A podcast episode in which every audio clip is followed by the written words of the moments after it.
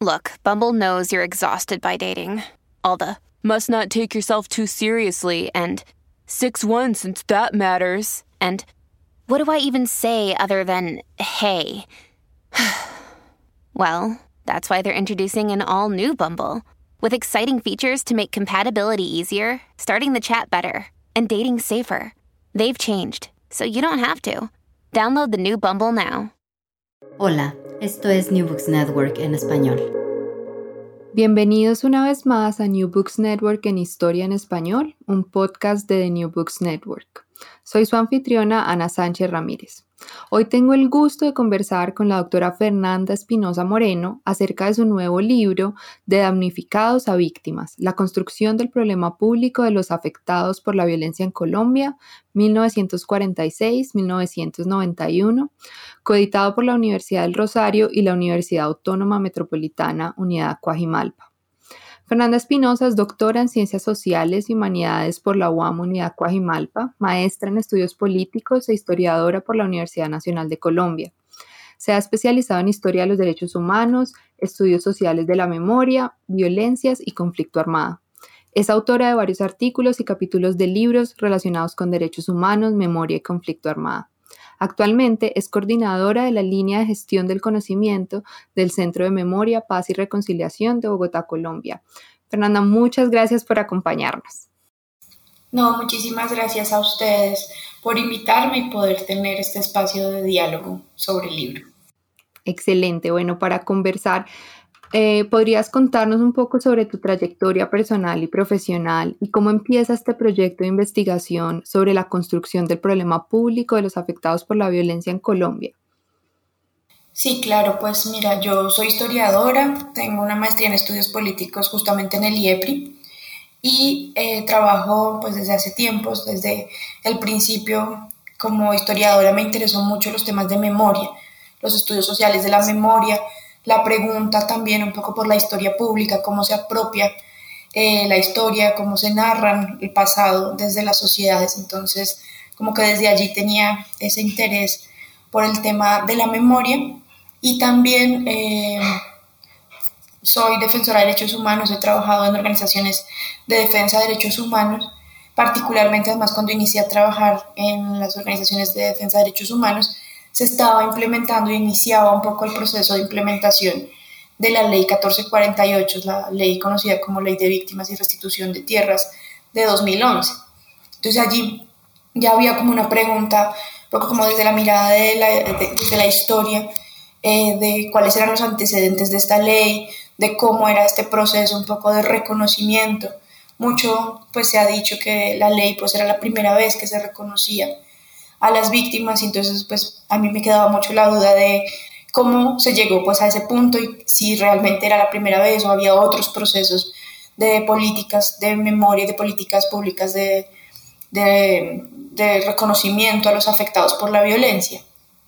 Y también eh, pues había trabajado previamente, me interesa mucho el, periodo un poco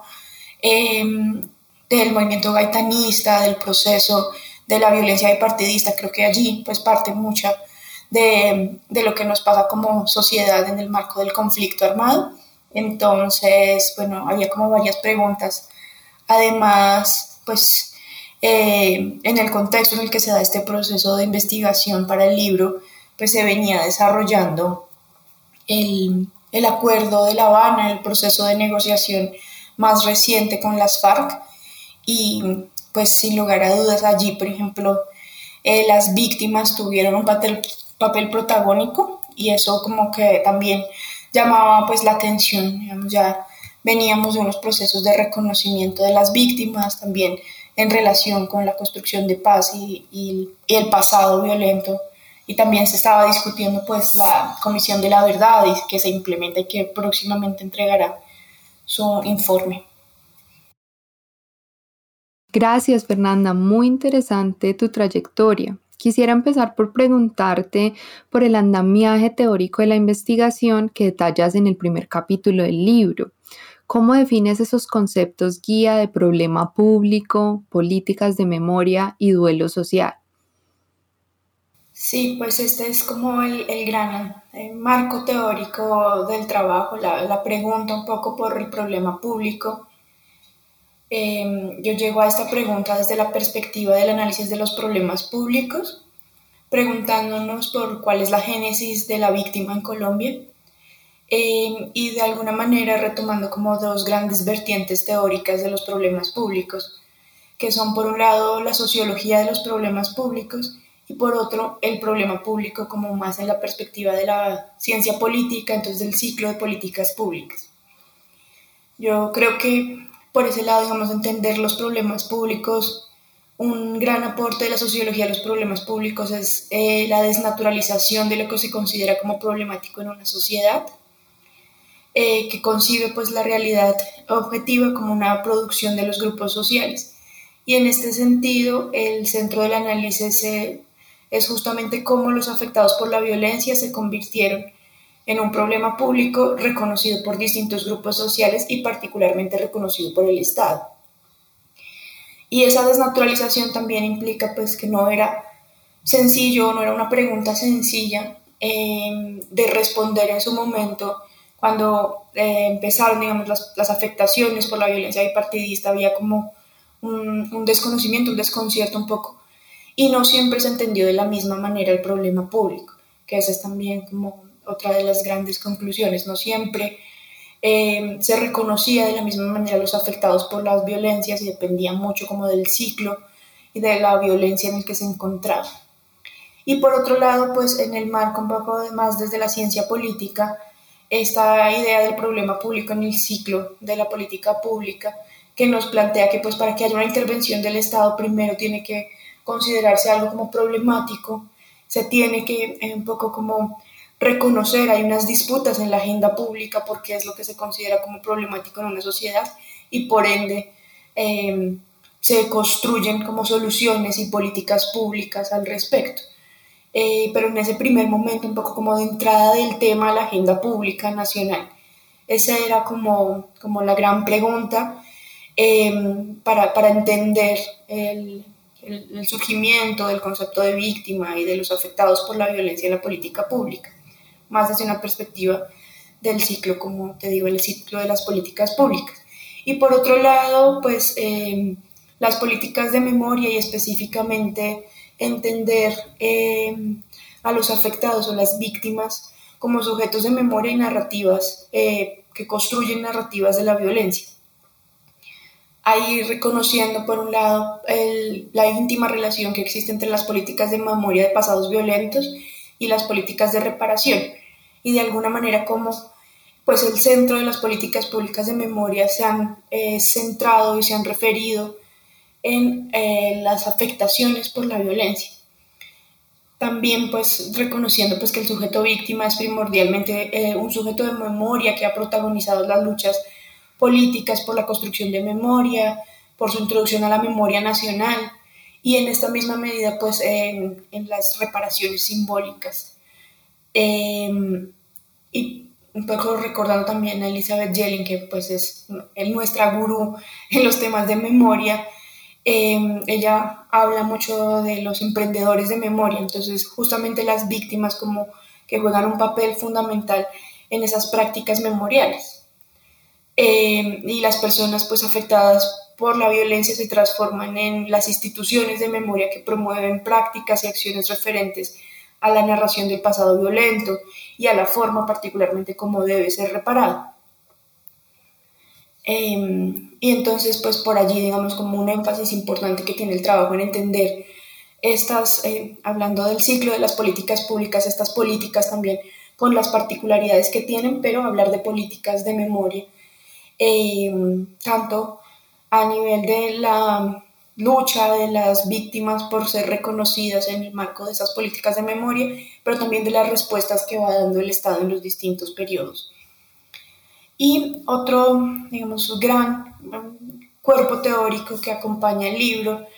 es eh, sobre todo trabajado desde Butler y es la de escalas del duelo y duelo social, un poco esta consolidación del tema de las víctimas como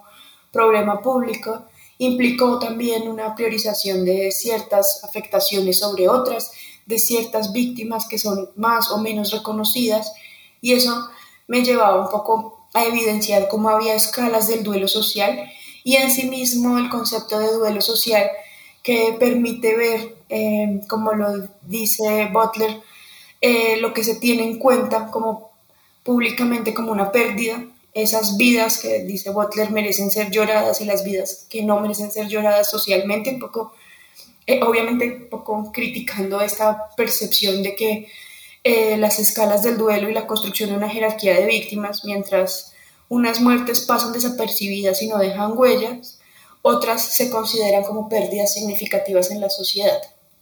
Entonces, es también un poco esa pregunta por ver esas escalas del duelo social, como hay unos duelos sociales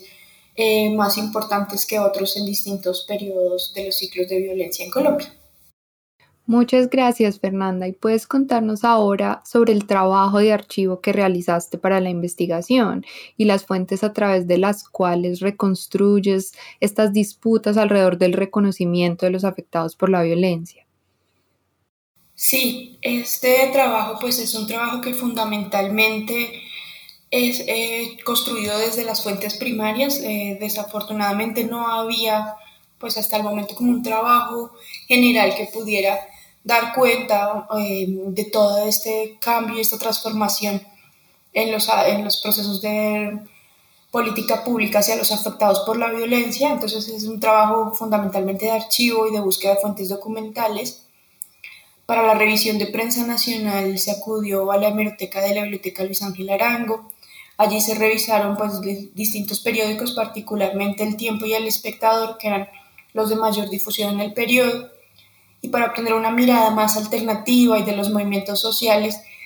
eh, precisamente además de, de, las primeras revistas que publicó temas de derechos humanos, pues se revisó también la revista alternativa y el seminario, el semanario Voz Proletaria.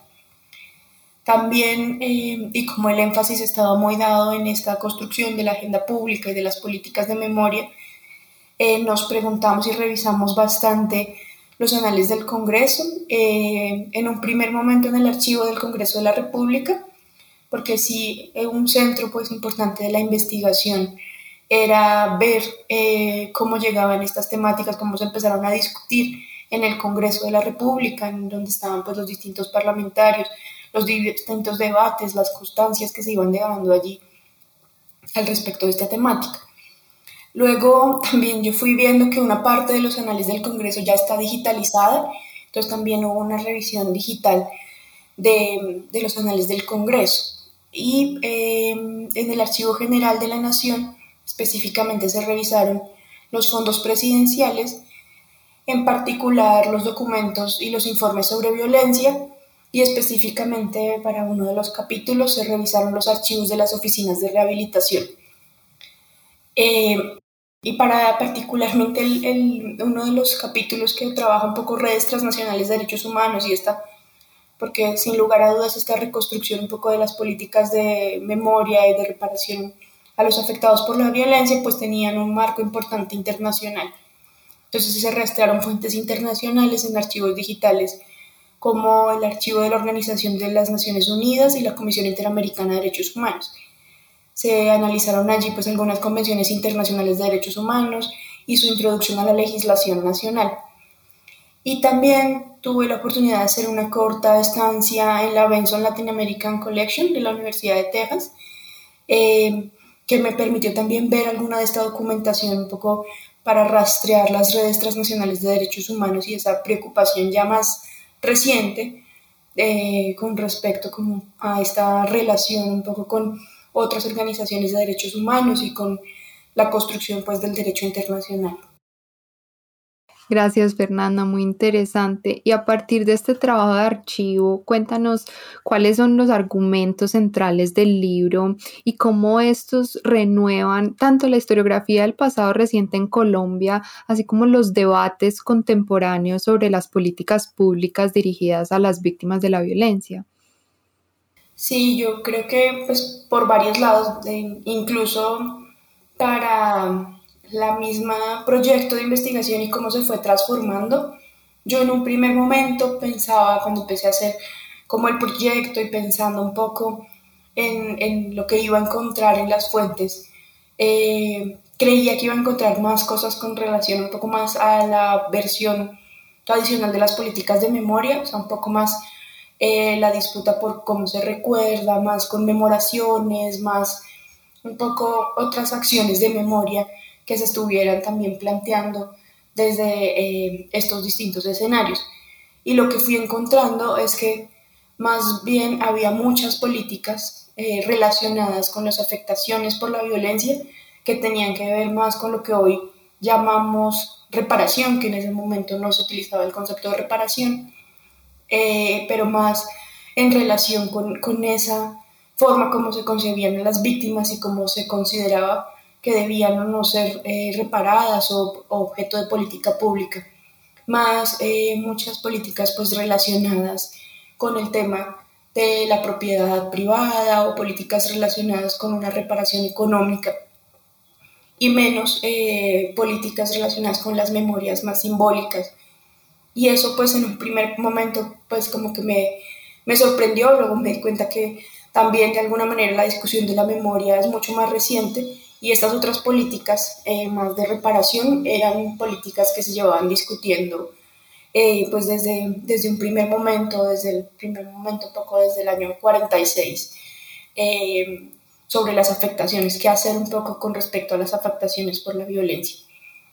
y eso también tiene como implicaciones importantes, creo, por un lado en el reconocimiento de que las víctimas no son homogéneas, suele en muchas políticas y muchas veces como que se considera como que todas las víctimas son homogéneas, son iguales y un poco también verlo en la perspectiva histórica nos permite ver esa heterogeneidad, de ver las distintas afectaciones, las distintas formas de también eh, de haber sido afectado y por supuesto también las distintas luchas y esas agencias un poco de exigencias para ser reconocidos como víctimas o como afectados por la violencia. Y eso también me parece que es bien interesante porque eh, nos permite un poco ver la agencia de las víctimas, no solamente a veces se piensa mucho em, como sujetos pasivos, ¿no? Como hay un discurso muy fuerte que se ha eh, consolidado con respecto a las personas afectadas por las violencias, o sea, las víctimas, que es como este discurso de que son eh, víctimas pasivas que les tocó sufrir algo que les hicieron un poco externo y que a veces no tienen agencia, que todo está marcado un poco por ese hecho y que pues son como una mirada muy, muy em, humanitaria con respecto a las víctimas y, y, se reconoce poco que tienen agencia, que no son sujetos pasivos. Entonces yo creo que ahí también hay un aporte importante para el libro. Y por otro lado, eh, Creo que una gran discusión que tenemos ahora en Colombia sigue siendo un tema central, este tema, es el, tema de la reparación, de cómo entender la reparación. Eh, como decíamos en la primera pregunta, pues una parte importante de, de la discusión en el marco actual es la ley de víctimas, por ejemplo. Y entonces una pregunta también eh, que empieza a aparecer en el libro es otras formas de entender la reparación, lo que en su momento sobre todo en la violencia bipartidista se hablaba de rehabilitación más que de reparación. Y se ven otras maneras de entender la, rehabilitación, que no tiene que ser económica, que puede ser, eh, que no tiene que ser solamente individual, otras maneras de entender lo que es la rehabilitación y otras maneras también, creo, al final de cuentas, de entender eh, cómo se construye paz, ¿no? Creo que me parece bien interesante un poco esta, esta perspectiva y esta relación entre lo que se planteaba como las políticas hacia las víctimas en el marco pues de que no volvieran a ocurrir hechos violentos o, en el marco un poco de, que la rehabilitación permitiera pacificar, que era también el concepto de su momento, pero entonces también me parece que allí hay un argumento central interesante y es esta relación entre la rehabilitación y la pacificación y las formas como narramos y entendemos eh, la violencia en los distintos periodos. Excelente, Fernanda. Quisiera ahora que nos contaras sobre el primer periodo que estudias en el libro. ¿Puedes hablarnos más en detalle sobre la aparición del problema público de los damnificados de la violencia con los eventos del 9 de abril? Y en particular, ¿Te parece si profundizas en cómo los primeros debates sobre cómo compensar las afectaciones de la violencia ya empiezan a revelar escalas de duelo social diferenciadas y una disputa sobre el carácter mismo de la violencia en el país? Sí, desde, em, desde el primer momento, un poco incluso antes del, del 9 de abril de 1948 ya, cuando se veía un poco este incremento de, de la violencia, que después llamaremos violencia bipartidista, eh, había ya como una preocupación, por lo menos empieza a aparecer en la agenda pública, empieza a aparecer en algunos periódicos, algunos discursos de políticos, esta preocupación pues por los grados de violencia que se estaban alcanzando. Y a partir de allí, y específicamente con el 9 de abril de, de 1948, aparece muy fuerte el, el, la presidencia con una preocupación fuerte el Poder Ejecutivo específicamente con respecto a qué hacer con esto que había ocurrido el 9 de abril de 1948. Y allí como que este, este proceso pues tuvo dos partes. Por un lado, el Estado creó una institución para otorgar indemnizaciones y establecer créditos bancarios a las personas que sufrieron pérdidas materiales en propiedad privada. Eh, y por otro lado, hubo una insuficiente ayuda humanitaria de organizaciones como la Cruz Roja Colombiana, las cuales pues intentaron brindar ayuda inmediata a quienes sufrieron pérdidas o afectaciones directas, específicamente con atención médica, con ropa, con comida. Entonces allí pues ya se evidencia como una diferencia fuerte entre unas políticas de Estado que privilegiaron eh, a quienes sufrieron pérdidas materiales y por otro lado una atención más bien humanitaria eh, que hizo específicamente la Cruz Roja Colombiana, porque además a la Cruz Roja Colombiana en ese momento pues se le reconocía o se le, se le pensaba como neutral, ¿no?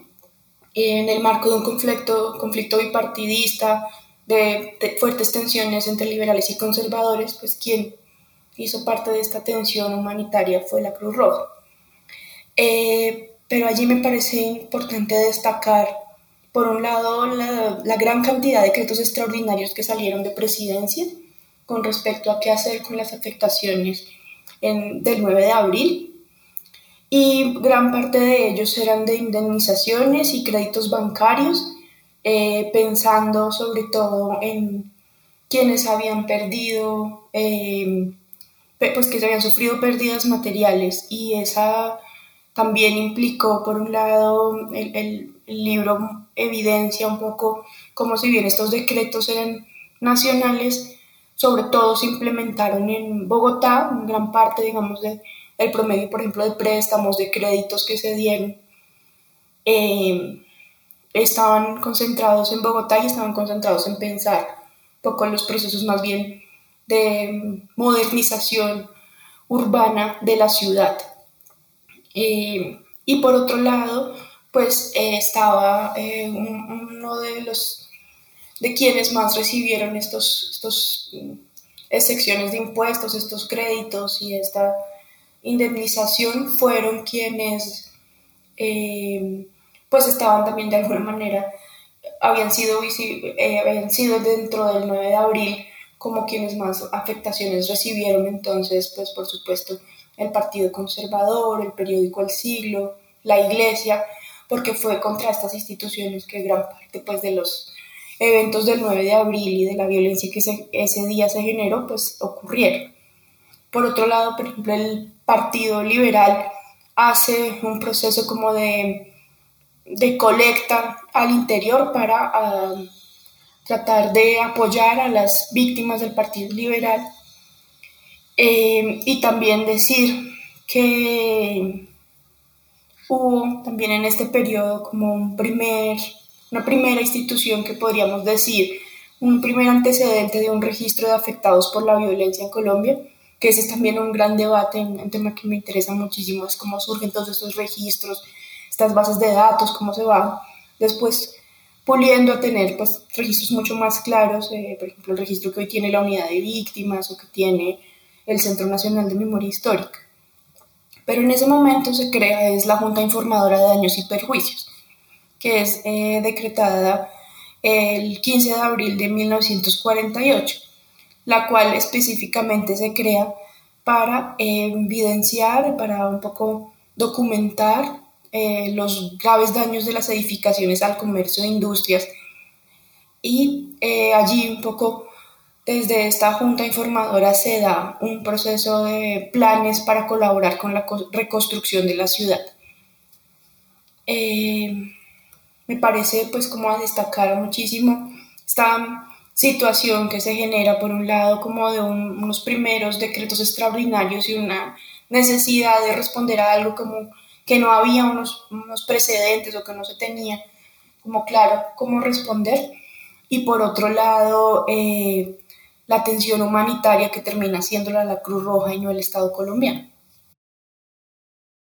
Muchas gracias, Fernanda. Me pareció muy interesante este capítulo también, cómo se empiezan a ver esos antecedentes de la organización eh, social de los afectados por la violencia y que pues es un tema que, por supuesto, trazas a lo largo del periodo que estudias y cómo esa agencia de los afectados por la violencia es eh, un motor que trae este debate eh, al, como problema público. ahora, me gustaría si nos pudieras contar cómo cambia ese debate público ya con la experiencia de la violencia bipartidista, digamos, en, su, en, su, en sus expresiones más crudas, la aparición de los exiliados y las respuestas que dieron tanto el gobierno militar como el primer gobierno del Frente Nacional a los afectados por la violencia, que es el tema eh, del que hablas en el tercer capítulo. Y entonces cuéntanos un poco también cómo empiezan a competir distintas visiones de la rehabilitación en este periodo. Sí, eso que señalas de la Junta Pro Damnificados del 9 de abril que se crea en, en el 48 y posteriormente va a estar como muy presente esta agencia pues del el intento de organización y los distintos procesos organizativos que van llevando los afectados por la violencia. Eh, y a partir de allí también, por ejemplo, en este capítulo eh, que, que inicia con el primer gobierno del Frente Nacional y con también el, gobierno militar de Rojas Pinilla, se pregunta por esas afectaciones eh, de la violencia, pensando que allí eh, se utilizaba y, aparece como un sujeto importante la idea del exiliado, que no es el exiliado como lo entendemos actualmente, sino que se hablaba de exiliados pensando en eh, lo que hoy llamaríamos desplazamiento forzado interno. Se hablaba también del éxodo campesino, y como de todo este proceso en el cual eh, la violencia y a diferencia un poco del 9 de abril, la violencia del partidista estaba muy marcada por ser una violencia en las zonas rurales. Y a partir de allí entonces un poco la pregunta también por, de los distintos gobiernos del, previos al Frente Nacional y durante el Frente Nacional por cómo responder a estas demandas y a esta situación de, pues de de distintas afectaciones. Eh, a partir de ahí también un poco toda la pregunta por qué hacer, no solamente con los exiliados, sino con, eh, allí se utilizaba mucho la idea de los huérfanos y viudas de la violencia, ¿no? Era como el, sujeto del que hablaban estas políticas, estaba muy pensado en eso, en los huérfanos y viudas de la violencia. Y a partir de allí entonces empiezan a surgir debates con respecto a cómo responder a esta situación. Entonces, eh, en este concepto, en este momento se utilizan sobre todo el concepto de rehabilitación y de pacificación asociados como a esta discusión. Y eh, aparecen allí como tres conceptos eh, que yo denomino como tres formas de la rehabilitación. Por un lado, como prácticas más asistencialistas, muy asociadas con la caridad, con la idea de caridad hacia estas eh, personas afectadas por la violencia. Por otro lado, una rehabilitación higienista que estaba marcada porque pues en esta época se estaban dando todos los grandes debates sobre la higiene y una parte importante eh, se pensaba que las personas afectadas por la violencia y las zonas afectadas por la violencia estaban marcadas por, por ejemplo, exacerbación de pasiones, por un problema también eh, de higiene un poco más salubrista que lo entenderíamos hoy. Y por otro lado, una rehabilitación desarrollista. Y esa rehabilitación desarrollista tenía que ver más bien con que la rehabilitación era entendida como construcción de escuelas, de carreteras, de infraestructura, de hospitales, en zonas pues donde se eh, decía que la violencia no cesaba y una manera de pacificar a los actores armados de las regiones se veía que era justamente esta rehabilitación desarrollista o este intento por pensar eh, que con la construcción de escuelas, carreteras, infraestructura, hospitales, pues se iba a solucionar el tema de la violencia. A partir de ahí, pues em, varios personajes importantes van a estar en esta discusión un poco de la política hacia los afectados por la violencia. Eh, destacar em, en un momento, por supuesto, la Secretaría de Acción Social, inspirada mucho en la caridad cristiana, eh, pensada además desde el gobierno de Rojas Pinilla, en ese marco un poco populista, pues de que fuera eh, directamente de, un poco administrada y dirigida por él, por su esposa y por su hija, pero que pues atendía huérfanos, madres, ancianos y exiliados por la violencia. Y allí me parece interesante también que se empieza a mezclar la reparación de víctimas de la violencia con la beneficencia tradicional de la iglesia. En Sendas había una parte importante que estaba inspirada pues como en esta caridad cristiana eh, y también un poco como en este personalismo, populismo encarnado en la propia familia de Rojas Pinilla. Eh, y por otro lado, con la Oficina Nacional de Rehabilitación y específicamente en, el momento en que la Oficina Nacional de Rehabilitación estuvo dirigida por Jorge Bejarano, que además era conocido como el primer ministro de higiene que tuvo el país, como quien había impulsado muchas de las discusiones sobre la higiene en el país, donde también era conocido en la prensa como el principal opositor a las fermentadas, refiriéndose a toda la discusión que había con respecto a la chicha y al...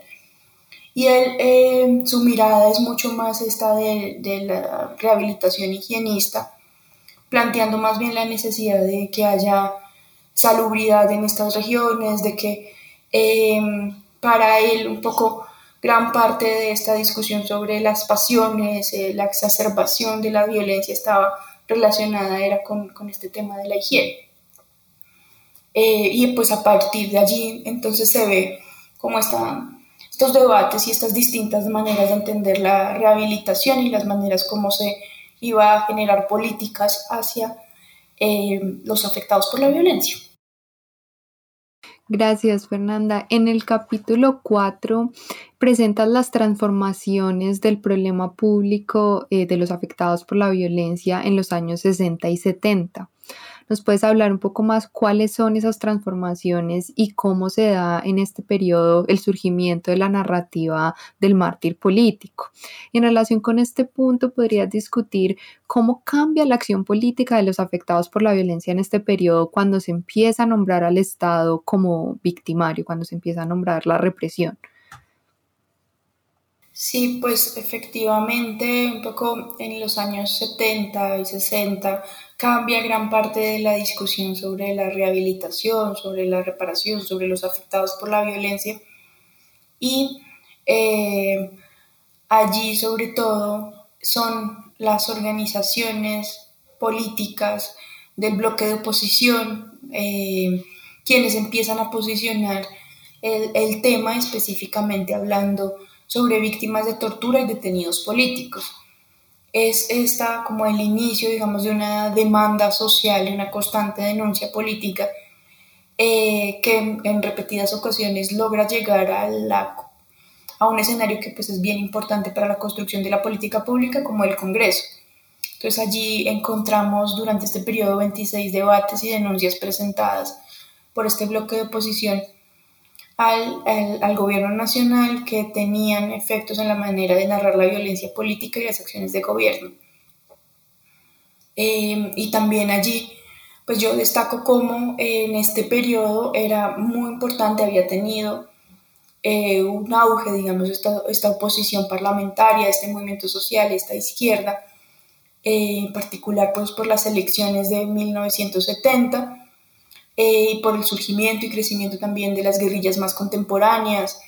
ese fortalecimiento pues de los movimientos sociales eh, que vamos a ver específicamente, por ejemplo, en el paro eh, nacional de 1977. Eh, y a partir de allí entonces, pues ellos van a ser como los principales sujetos que van a poner en la agenda pública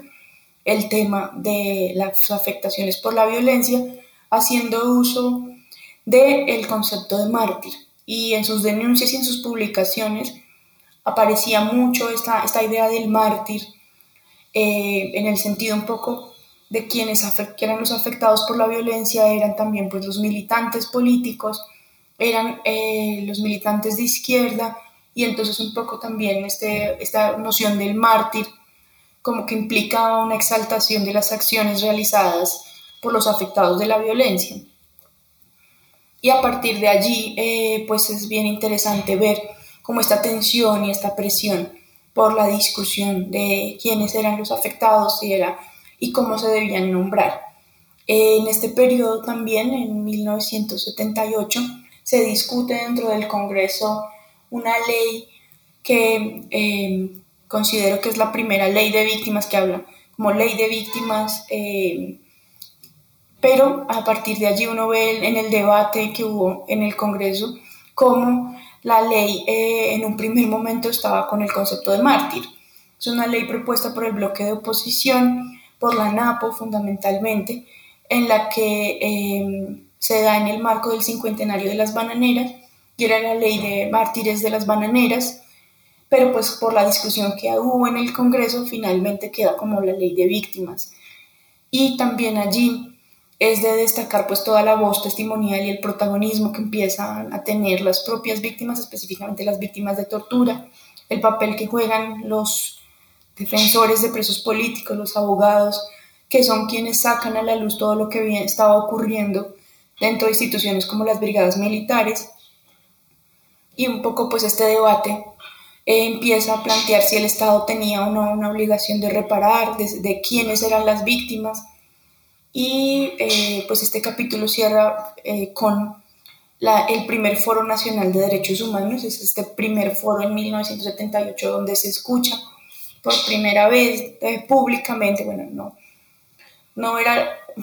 ya se habían escuchado en otras ocasiones, pero digamos tienen mucho más eco y mucho más presencia en la agenda nacional las víctimas, especialmente las víctimas de tortura. Y eh, pues el primer Foro Nacional de Derechos Humanos marcó como un hito allí bastante importante. Muchas gracias, Fernanda. Tú cierras el libro con el periodo que llega a la Asamblea Nacional Constituyente.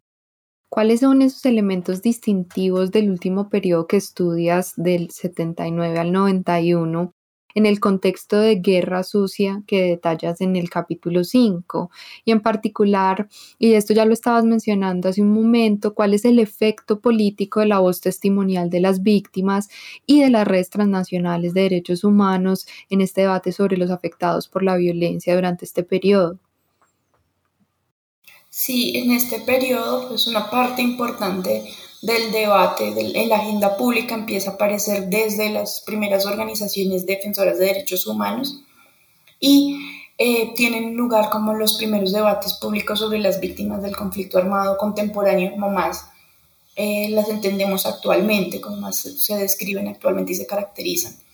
Eh, fue un periodo particularmente de construcción y consolidación de redes transnacionales de derechos humanos y esto es pues muy destacable en la construcción de, en la agenda pública y en la política pública de, hacia los afectados por la violencia y es que ya había unas redes transnacionales de derechos humanos en las cuales las propias organizaciones de víctimas se articularon. Un ejemplo de ellos pues es la Federación, la FEDEFAM, la Federación de Organizaciones de Familiares de Detenidos Desaparecidos, y a partir de allí eh, distintas organizaciones y distintas experiencias, un poco de articulación desde la perspectiva de las redes internacionales de derechos humanos, de los grupos de solidaridad internacional, también de la presencia de exiliados, eh, que además de, pues de, estar exiliados hacen como una presión para que se denuncie y se conozca lo que venía ocurriendo al interior de Colombia, es decir, también es el primer momento en que se dan los primeros informes internacionales actualmente, por ejemplo, tuvimos un, recientemente un, espacio pues donde eh, vimos como la importancia que se le da eh, durante el paro nacional al, informe de la CIDH y específicamente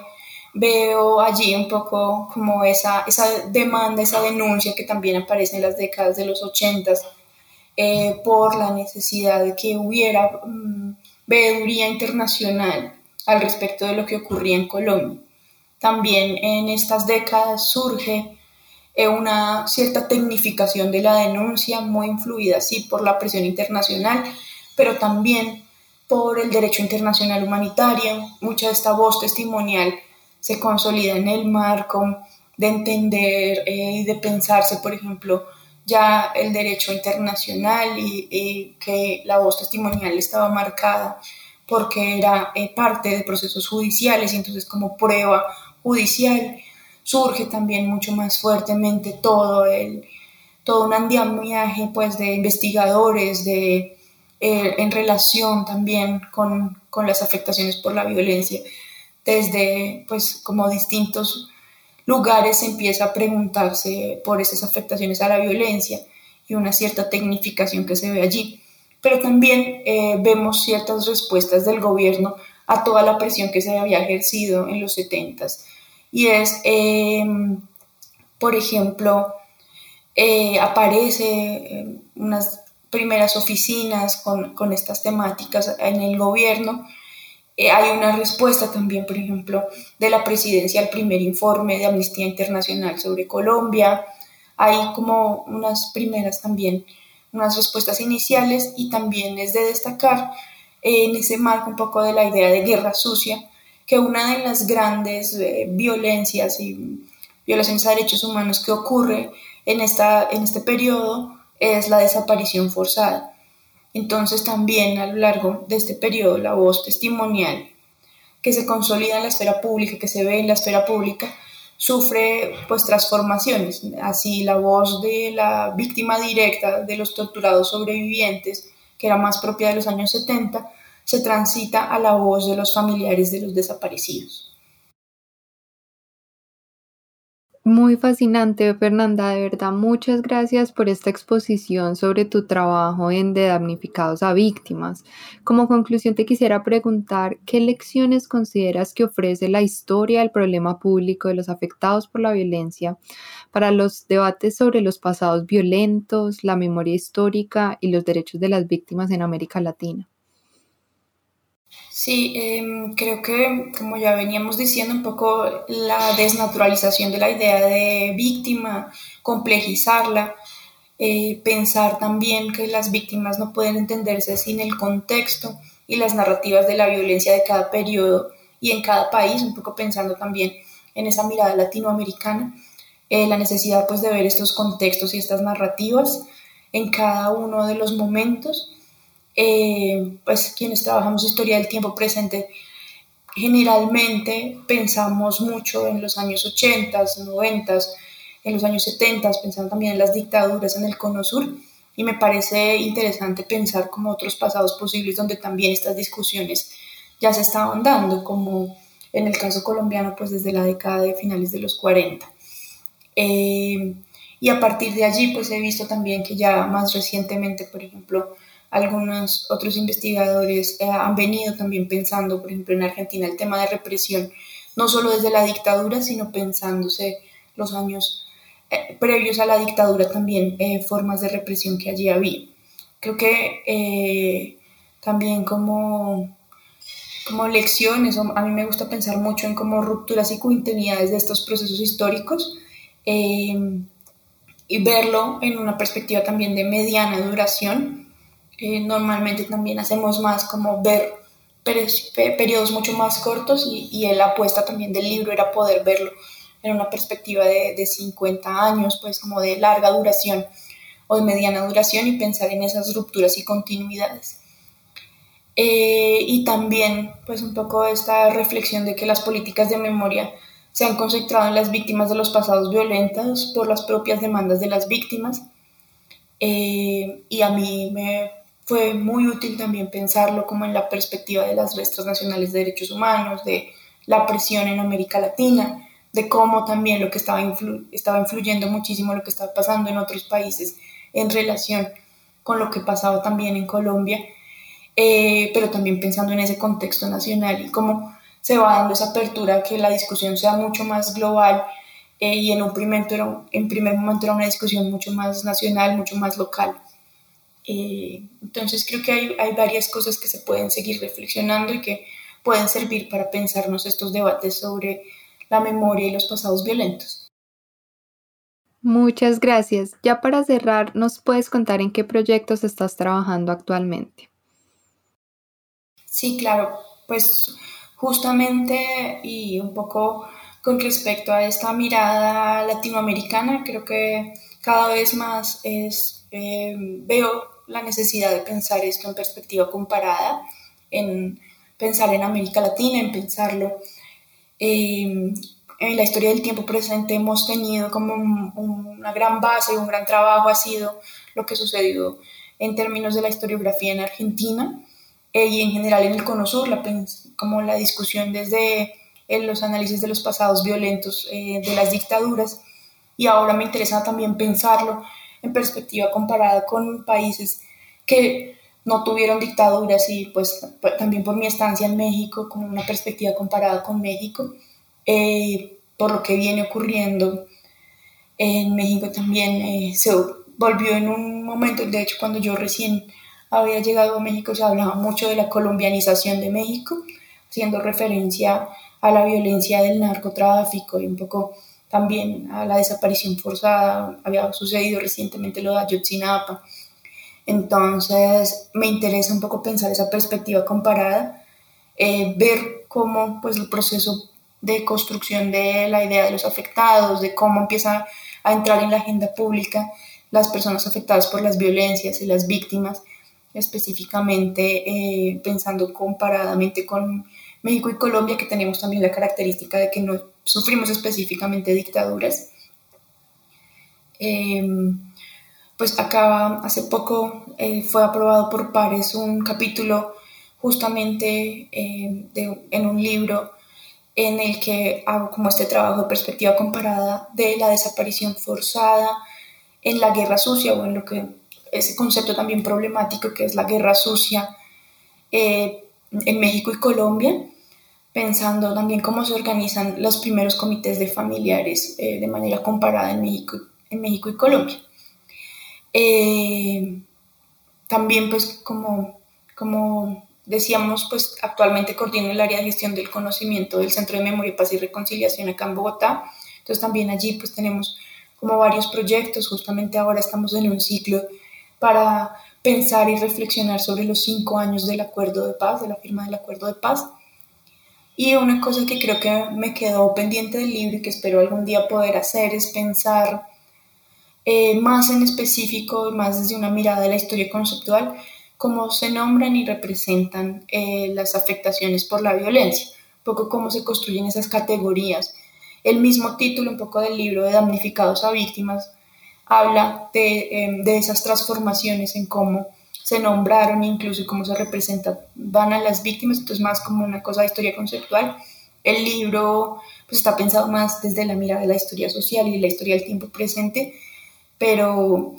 encontré muchas cosas que sería interesante pensar desde la historia conceptual, entonces espero también a futuro poder trabajar un poco más esto.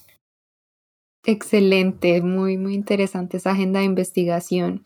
Fernanda, mil gracias por acompañarnos en este episodio de New Books Network en Historia en Español y por esta estimulante conversación sobre damnificados a víctimas. Muchísimas gracias a ti y pues por supuesto agradecer a quienes a todos quienes hacen posible este podcast y a quienes pues lo escuchan y que luego ojalá puedan leer el libro y también como muy abierta al debate, a las discusiones, a que podamos pues seguir construyendo en conjunto estas reflexiones que pues son bien importantes para el país en estos momentos. Muchas gracias y muchas gracias por escuchar New Books Network en Historia en Español, un podcast de The New Books Network. Gracias por escuchar New Books Network en Español.